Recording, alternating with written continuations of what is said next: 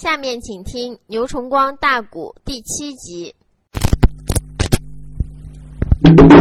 天下君子都说了，岳飞现在把官儿两王挑死了，你们要杀岳飞。如果岳飞要是被柴贵给挑死了，主考大人张邦昌，你也能舍得把梁王给杀了，给岳飞报仇吗？既然他们两个人立了生死状。现在就抓紧放人，不然的话是我们就反。牛皋说：“不然的话是我们把你几个人都杀了。”张邦昌这个眼可合了，下边虽然嗷嗷叫喊说把你几个人都杀了，他们明知这些举子的矛头是对准他张邦昌，是对准的了兵部正堂王贼，是对准右军都督张云。而总计怎么样？跟岳飞这种关系，现在已经有不少人知道了。哦，张邦昌心想：乖乖，这要困个这走不掉，一旦翻眼怎么得了？你都算有官兵在手，你不能叫官兵把天下举子都逮起来，都杀都这个有罪不压重。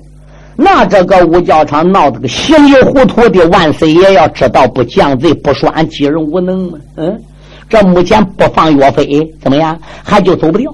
天下举子还都要反，这怎么办呢？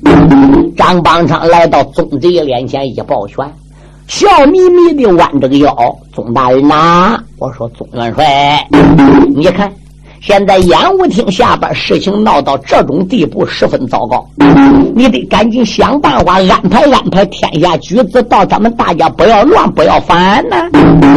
”宗贼笑笑，张丞相。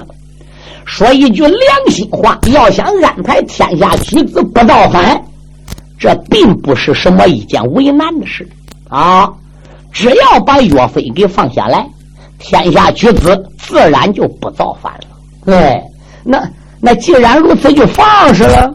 总之说放倒可以啊，他们大家都走了，我怕跟天下举子讲明之后放了岳飞，你一转脸就不放我了。嗯。总元帅这话怎么讲？你折不掉顶到八宝金殿面见皇上，当不了能参奏一本，说我煽动天下举子造反的啊！你当不了，说我总得跟岳飞有什么什么什么个关系？当不了，你再参奏一本。岳飞虽然走了，你再坑我一下子。嘿，张邦昌心里想：总之，你个老小子跟看似的。都跟攻到我心里似的，我早都给你打算好了。哎，现在只要能把天下举子安慰好，不造反，就说放岳飞，能，我一声令下放上。但是这把我暗地一传令，咔嚓，四门紧闭，千斤大和尚吊桥高舍，岳飞，你雷扎双翅也难出东京汴梁，你出教场出牧羊城，你出不了汴梁。那边我上八宝金殿转脸，我都参奏你宗贼。到那个时候，既能抓着岳飞，又能杀你宗贼。你老小子是我张邦昌的眼中钉、肉中刺。这一会儿有你无我，有我无你啊。我暂时先把你搬出来，给武昌市安排安排，我再说。张邦昌说：“哎呀呀，元帅哪里话来？”你我同殿称臣，共保宋王徽宗天子，我我哪能这样转脸无情骂贼无恩呢？好，张丞相，既然这样说，现在我就想办法来配天下的举子。小兵见过元帅，高声呐喊，叫天下举子肃静。是，小兵站在演武厅上喊：“对，天下举子们！”静一静，不要乱，不要吵。我们的总元帅帅老爷有话要跟你们大家讲。牛高搁下边也喊了：“弟兄们，静一静，不要说话了。”哈啦一声，天下举子再也不乱了，连那个马都不叫了。对，这时总理呀，把座位上都站起来了。天下的举子们听听，哎。本帅和张丞相和其他两位主考大人已经商量好了，岳飞、岳鹏举和梁王千岁柴贵，既然立过生死状了，我和张相爷是他们俩的保人，还各攥了一张保单，所以你们大家就不要乱了。我们呢，绝不会前说话后摆手的。我们只是传令把岳飞绑起来试试，这个人武功虽高，剑法虽好，看他胆量如何的。我们哪能杀岳飞呢？啊！现在呀，我就下令释放岳飞。谢谢元帅，谢谢朱口大人。岳飞也没敢说其他的话。哎，绑绳杆一被松开了，只是朝演武厅总元帅看那么一眼，瞟一眼，也没直接过去谢恩。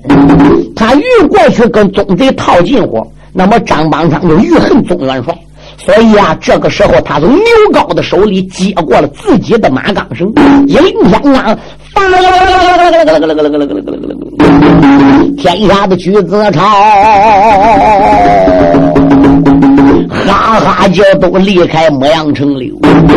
大岳岳飞没敢停留，带四家贤弟到江记的店房，连忙的把老板江记给喊来，快算账。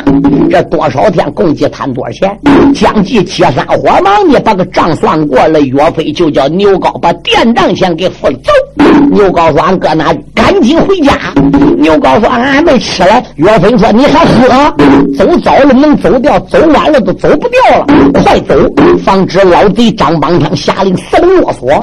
那个时候我们就走不了了。再饿再渴，出城之后走也饿不死我们，渴不死我们。”牛皋说：“不错，赶紧动身。”弟儿几个出店房，当鞍上马，一领香囊，这就往汴梁城外边打算走。哪里能走得了？哈哈叫四门落锁，二三十斤用大铁锁锁上双簧。天津大和尚吊桥早已告撤，城头上布满小兵，走不了了。约旦你被困就在汴梁城，查回你来，我在场大帅。本姓宗，宗元内帅，他救了岳飞岳鹏举，莫阳内城山下的举子奏干军，张老贼暗地传命令，四门的金币上算声。这时内后，他趁手抓住宗元帅，我与你你。大宝金殿见朝廷了，宗元帅倒说一声的好好好，他二人同时立了演武厅，升马升轿来得快，进了三道紫禁城，午门外边下了马呀，与张邦昌一起来见宋徽宗。徽宗天子这时还在朝堂上没散朝，为什么？他知道今天是八月十五，归家大武场已经开考了，寡人亲自飘旨叫四位主考顶到大武场，不知把这个状元呐、榜眼呐、探花啊、三百六十名进士啊挑没挑出来？如果要能挑出来，是孤之福；要挑不出来。金兵一旦要进犯我中原，何人能抵挡啊？满朝的文武官员陪着徽宗天子啊，就在八宝金殿。果然，这个时候啊，四位主考官还不如转回到八宝金殿。赶一来到八宝金殿，张邦昌首先跪下了。头真道一声：“我皇万万岁呀！了也了不得了，老臣我有本奏啊！个内贼双膝的扎鬼变形龙，呼一内声，我祝帝万岁要听清。”微臣没有啊，领得了万岁一道的旨，做主考，亲自赶往演武厅啊！头一那个是两王千岁下的个场哎，他一心心要为民为国来尽忠，也只说头名的状元拿到手啊，他在那这武场之中会群雄。倒拜了五杰威王大呀，天下的举子也不敢冲。这是内后宗贼眼的传得信呐。招来内了，他的徒儿进城喽。宗贼的徒弟叫岳飞，他也没曾去和梁王比武功，最不该定下一条龙计，故意的。他只是如来不愿意赢啊，比梁王演武厅立下生死死。的状啊啊啊！那岳飞挑了个梁王将英雄，我为给梁王把仇报，才把个举子岳飞上榜身。谁料你想啊，总贼他。带得了天下举子来山东，举子内们包围了老臣演武厅。我如果放了岳鹏举，话有的千番再不明。我不放岳飞岳鹏举呀，举子内们演武的天下也不容。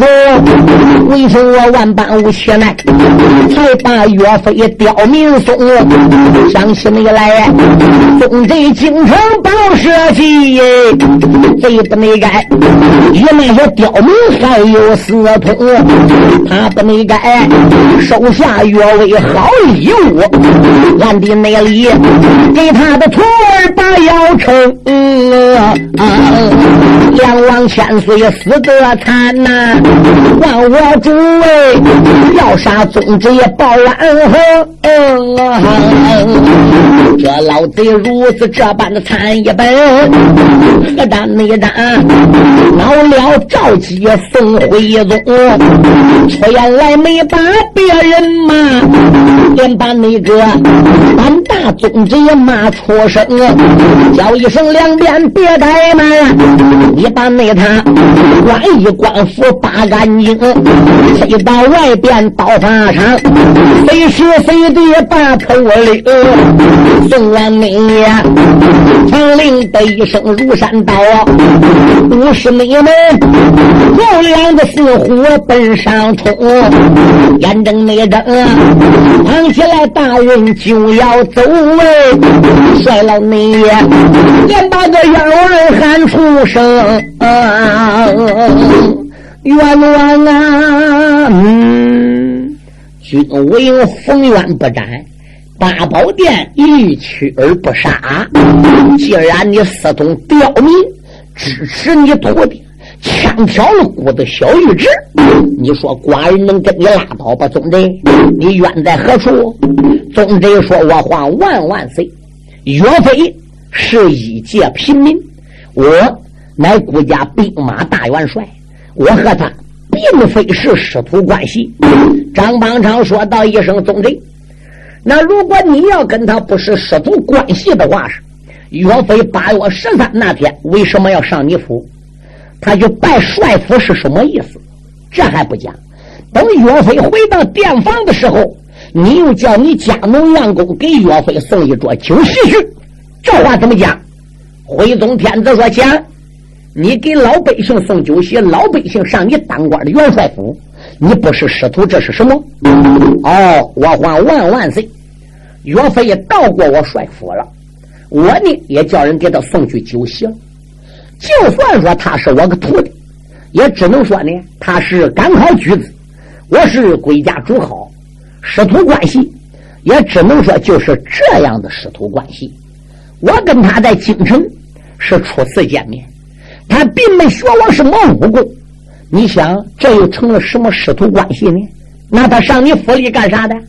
相中走命刘大人刘光世有书信叫人送来，荐举了岳飞岳鹏举这个人，人品出众，人品又好，马快枪长，文武双全，乃国家不可多得的栋梁之才。哎，所以岳飞呢就前往帅府里去找我。对。而并且在帅府之中，我又亲自问了一切情况。原来他的武功一切都是跟山西老隐士周同所学。我知道此人武功绝对不差，所以我叫人给他送了一桌酒席去。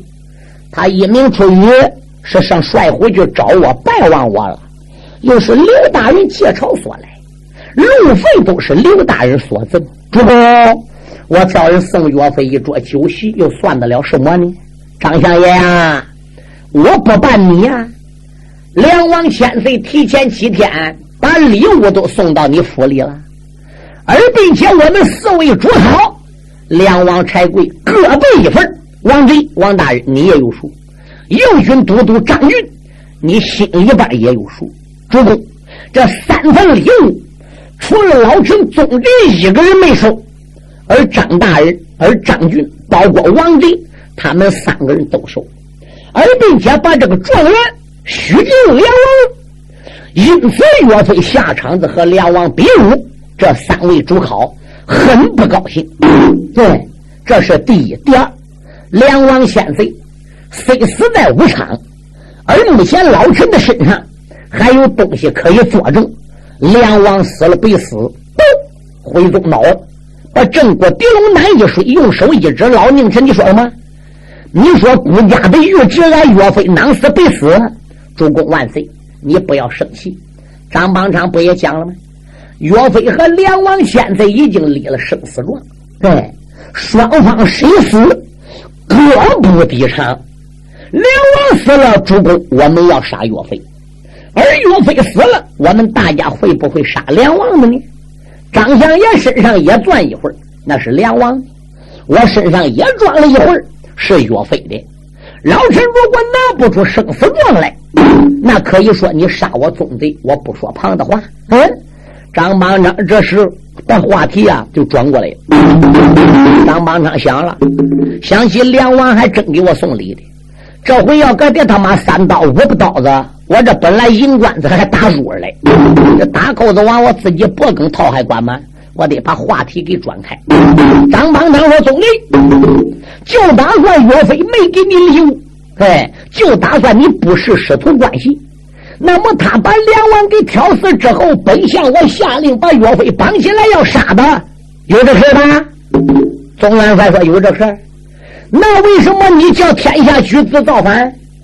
那为什么你煽动天下城下上万名举子把演武厅包围起来？相爷，你不要含血喷人。天下举子并非是我煽动，因为二人立过生死状，岳灵兵已经说明天下举子都知道他两人双方谁死各不抵偿了。那么梁王死过，你不立庇护，就把岳飞绑起来要杀？你想，天下举子？怎能服？嗯，那天下举子不服，你在演武厅也应该帮我说话，总队，你是那样说的，你赶紧把岳飞放了吧。你不放岳飞，天下举子是不能跟你拉倒的。放岳飞都没有事了，总队，这话可是你说的。你明明是个主考官，应该帮我说话才对。你这大声拉起个演武厅一响，那样跟天下举子讲，这天下举子心里就更有底喽。嗯，你不等于给天下举子张腰吗？你不等于帮着岳飞说话的吗？总之，岳飞是个刁民，哎，梁王是个千岁王爷，王爷被他刺死了，能不能不死？生死状？什么生死状？生死状呢？你可把那生死状拿当成真的了？我皇万万岁！你不要听宗贼的，岳飞没有他张腰，连生死状都不可以。天下举子他不给张腰，不敢造反。放走岳飞也是宗贼出的点子，主啊，你得给梁王先贼报仇伸冤呐！皇上说两边把老宁臣总贼头上抹了，身上扒了，推到刀法掌打三炮，提头来见。老贼张邦昌指尖就尖，直中就中。徽宗天子是贼听张邦昌话的。总贼一看看，事到如今喊冤也没有用。皇上跟你不讲理了，你把生死状拿出来有什么用？嗯，罢了罢了，总之也该我命休也。这就没叫啊，只要尽孝陈金忠，帅老爷八宝金殿没吭声。嗯帽的蟒袍被打下，断脚的之下上了个身，老人家。简单了一个忠孝的呀，何战内战，可惜坏了帮昌勾践命，气坏了王贼对张巡。朝堂内里进行了那些干股的主，阎王内着。宋老爷被推要被斩，那个朝房里有有后汉三字魂啊，再一内声啊，我主的万岁别动怒，老臣我见驾上了九龙军啊。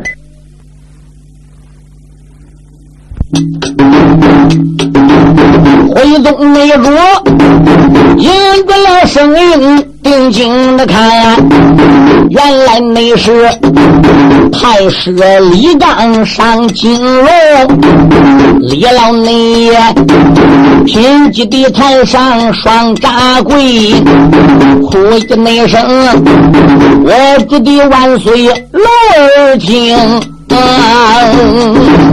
微臣内我今日上了金銮殿，也还没有几句的良言要说清。太师李刚来到八宝殿，李刚这个人是干股忠良，对大宋的江山一片痴心，与李刚同殿称臣。福相尊敬如宾啊！李太师来到八宝金殿，跪下叩尊道一声：“主啊，老臣有话讲。”姑的李爱卿有什么话对姑讲来？没有不准之旨。李刚说：“主啊，宗元帅一生为咱宋朝的江山南征北战，东挡西出，在朝中里边无能无官员皆知，此人。”素性耿直，并不像一般的人卧薪尝胆呐。如今在八宝金殿，你把宗元帅绑起来斩，我认为与理不合。哦，李老外卿，王法治小人啊，以理服君子。那你怎么能说我不该斩他呢？请问我主，宗贼犯什么法？你要斩宗贼？那？那他给他徒弟岳飞张辽，他枪挑小梁王，煽动举子造反，我家不应该杀他吗？主啊，岳飞跟宗元帅的关系虽然已经形成了师徒，是什么样一种师徒？宗元帅刚才在金殿上已经讲了啊，也就是说刘大人在当中做介绍，他去拜佛的啊。宗元帅呢，考虑到岳飞这个有本事，能给顾家出力，送一桌酒席去。这也是看在相中总兵刘光是刘大人份上，我认为这也算不了什么。宗元帅是主考岳飞是举子，这样的师徒又有什么了不得的呢？哦，既然说岳飞是受到他师傅宗吉的张耀而立生死状，那么梁王千岁在大武场。和岳飞立生死状的时候，是不是宗元帅逼你的？是不是张丞相逼你的？那还是王大人王贼，还是张大人张俊逼他们两个人立军令状、立生死状的？而是他两个人心甘情愿啊。岳飞据听说比这个啊，柴王爷年龄还小。柴王已经二十五六岁了，他又不是三五岁小孩不成人哄，不成人骗，他自己不知道他自己武功有多高吗？他自己不知道自己的生命值钱吗？而并且岳飞跟他打过之后，比过剑法，二反头才来立生死状。梁王要感觉岳飞的本领比他高。梁王自然不敢立生死状，他就认为岳飞不是他价钱，才立生死状，锯了接了画了押了，生死状为证了。主公，你怎么能怪到人岳飞呢？就算说关岳飞，岳飞是凶手，顶多你也只能抓岳飞，也不能看着凶手岳飞而不抓，按你家下的大臣一股的大元帅来杀呀。现成的凶手岳飞你不逮。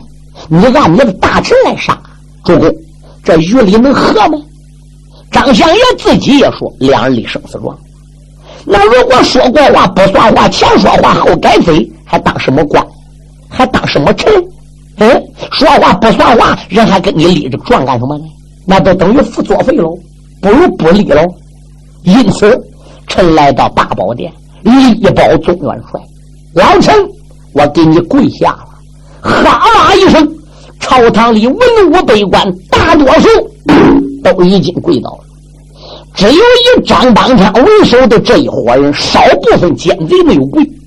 七百文武怎么样？山下十个八个的，其他都跪下了。徽宗一看坏了，李刚很有威信，宗贼威信更高。嗯，倘若我在大宝殿要硬杀宗贼，那么能惹起朝堂上下的文武不服啊！我虽是皇上，荷花好还得陆爷来陪来。嗯，我不能因为杀宗贼而得罪一大片喽。话再说回来，李刚来保本也有道理哦。嗯，那是岳飞跟人立过生死状呢。真正岳飞要死了，我能杀我一只梁王给一个老百姓报仇吗？不可能。照那样讲，岳飞死不等于被死。罢了罢了，我就给李刚一个面子吧。啊。这个时候，徽宗都说：“李爱卿，既然这样，我就看在你们大家的份上，总之死罪好免，何罪难饶？削职为民，限制他明日交出文怀印。”徽宗没多，如此的这般把纸传这个八宝殿呐，他罢了元帅，他的官啊。帅老爷忙忙跪倒，谢了恩典呐，泪洒洒，迈步离开殿金兰哎，说不内讲啊，走了个兵马大元帅，查回内来，我在场埋骨够千万。张邦昌，金鸡的台上双扎跪，呼一没声啊，我祝的万岁听臣谈。主啊，宗老元帅保国家江山那么多年。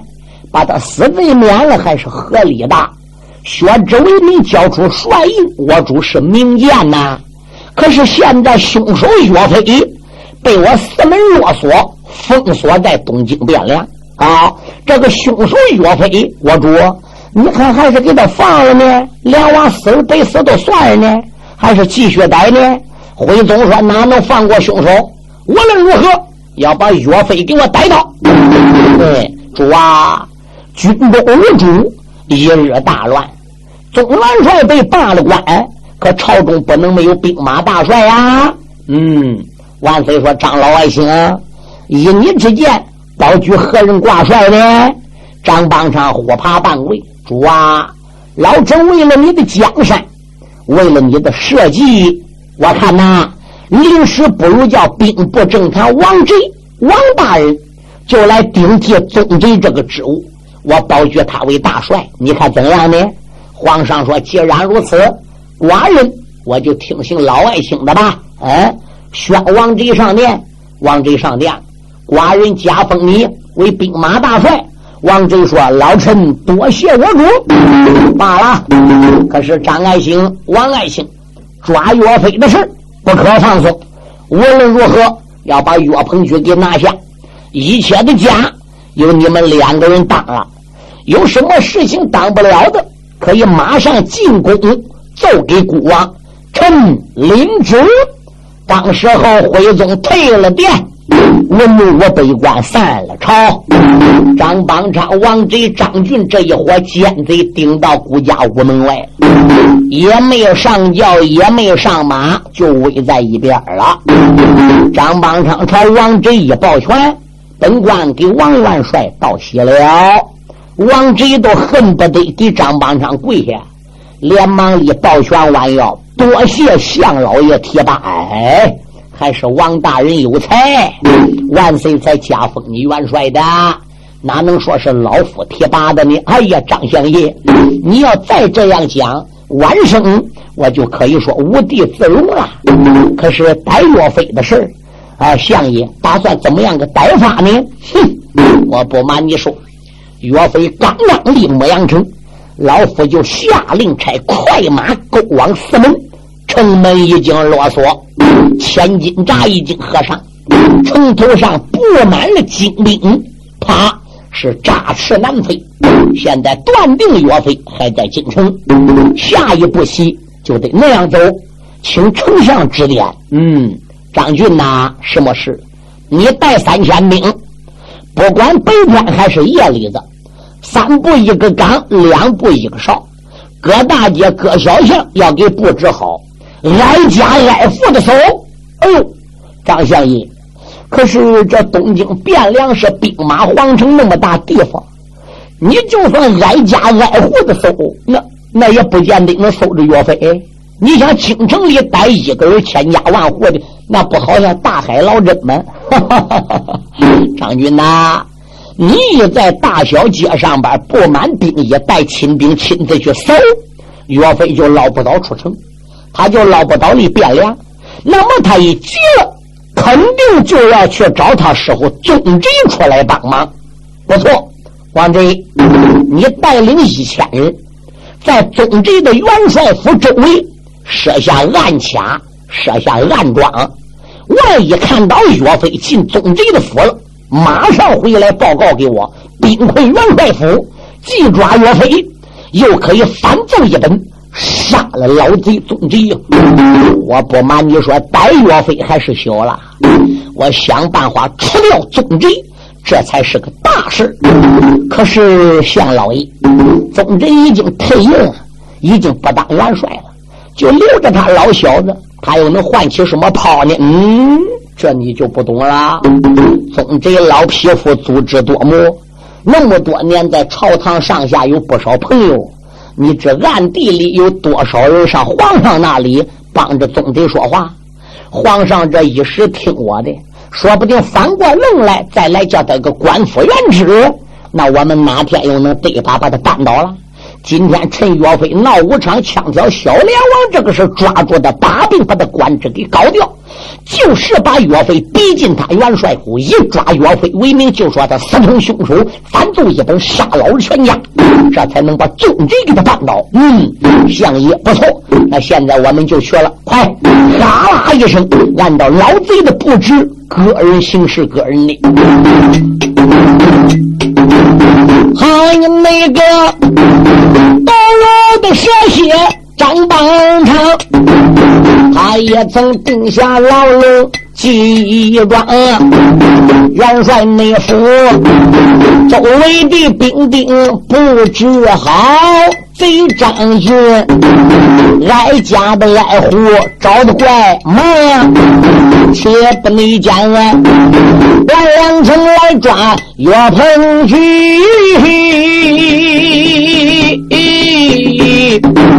我的天回来呀，再把个宗贼对你讲，帅老你呀，刚刚才出了一个武朝门，有宗人呐。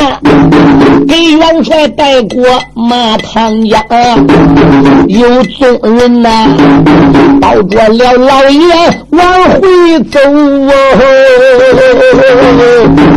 帅老你一阵真的走了没声啊。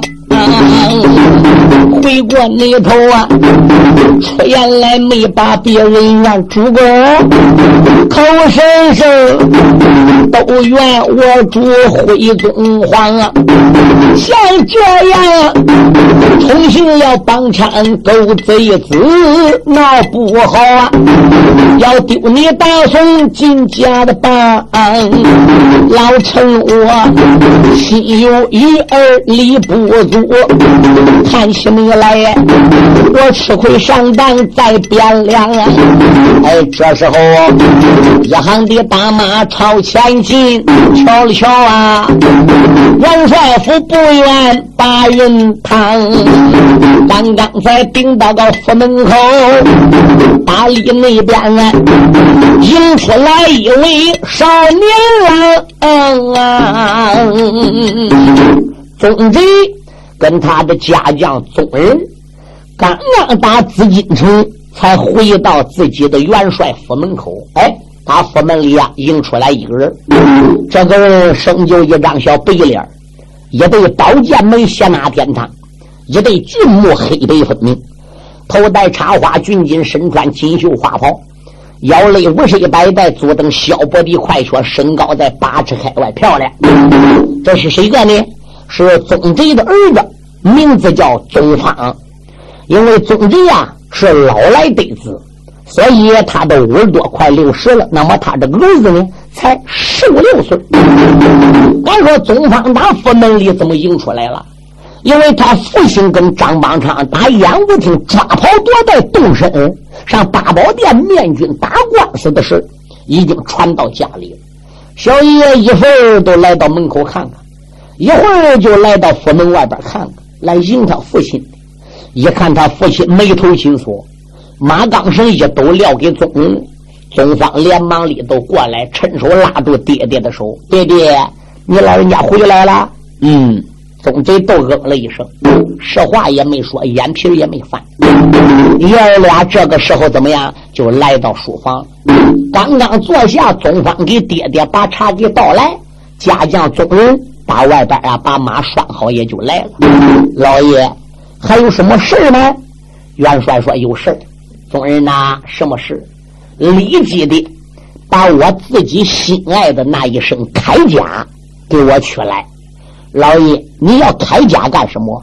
另外，你再给我备好一百两银。老爷，你要出远门吗？元帅说不出远门。老爷，你不出远门？你要铠甲干啥？你要一百两银子干什么？你要上哪去说一声？小子身上装钱，要吃啥我给你买啥，要喝啥我给你买啥。您老身上从来不带钱。众人呐，我不瞒你说，今天呢，我出门就不打算再带你了。啊，我要叫你给我准备，你呢就不要啰嗦了，快去。这没有办法喽。好，众人找到他元帅府里的总管。只来了一百两文银，这个时候把总元帅一生一世心爱的铠甲，也就给拿到书房。这个铠甲是装个盔盒夹包里的，拎着盔盒包，提着百两银子，就来到书房了。往桌子上边个一放，老爷银子准备好了，铠甲也准备好了。嗯，再把我的马给备来。总人实实在在憋不住了，老爷，你到底要干啥？你到底上哪去？我不明白。这时候啊，老爷都说了：“宗人呢，我要有那个事情需要跟你讲的，孩子都不需要你问了。今天我离开元帅府去办一件州正事，你有的问干啥的呢？列位，这个宗人跟随他老爷宗贼那么多年了，宗贼拿宗人跟自己儿子宗方，可以说没有什么两样。”要不然的话，是这个宗人也不敢有那么多话来问。宗方一看爹爹不对他讲，宗方就接过来了，来到宗人跟前，配配肩胛。栓哥，宗人说什么事？我不瞒你说，你刚才去给俺爹准备铠甲、准备银子去了。我已经问过俺爹，俺爹跟我讲了，他准备上大街口或者说各家店房去找岳飞、岳鹏举，去找我岳大哥的，准备把这一身铠甲也赠送给岳飞，准备把百两银子赠给岳飞，做个入会盘缠，想办法把岳飞啊给送出兵马皇城的。哎，有东方如此这般的说，周祥。那众人，他一阵阵的。皱眉双，报完爹当兄忙开口，帅老爷不知听其响啊！为岳飞把他带到小教场，亲自的看他耍过了枪啊！单等着岳飞他走后，你差人把一桌酒席送到店房啊！大屋内场啊，你帮着岳飞说过。了话，你为那他右手生死状一张，想起没来呀？岳飞枪挑那柴贵，一般就在演武场啊！若不是老爷出力量啊，那岳飞只有的把酒见阎王啊！张老贼金殿上边参一本，为岳飞，你这个职务全丢光啊！你的那天万岁就叫你交帅印，为什么还要帮岳飞他的忙啊？总是说老爷不是小子多嘴的，你跟岳飞这一种关系能做的，你都为他做了。因为岳飞把职务都给丢了，这往后都没有着落了。你怎么现在还要去了的呢？当时候宗元帅都说：“宗人呐，岳飞这孩子是个好孩子，位高强，为人忠厚，人品耿直，刘大人荐举的不会差的。再加上他是周通的门下，根据这一次枪挑小梁王这个武功，我大宋的江山有朝一日。”必用到此人，将来我宋氏江山离岳飞、岳鹏举这个人都不能平安了。你想想，这样的栋梁之才，这一会儿真要落到张邦昌手里，被害死个汴梁，可怜，这不是我宗旨之过吗？所以我要设法搭救他。老爷，你设法搭救他，我不阻拦。那么岳飞现在人在哪里？你可知道他住在哪了？哎？现在我们府门的外边，周围说不定张邦昌都按着眼线你带着铠甲，拎着银子，一拉架动身，都挨张邦昌人吊上。那么你要找到岳飞了，那就说明张邦昌的人也就看到岳飞了。这样，你不但救不了岳飞，反而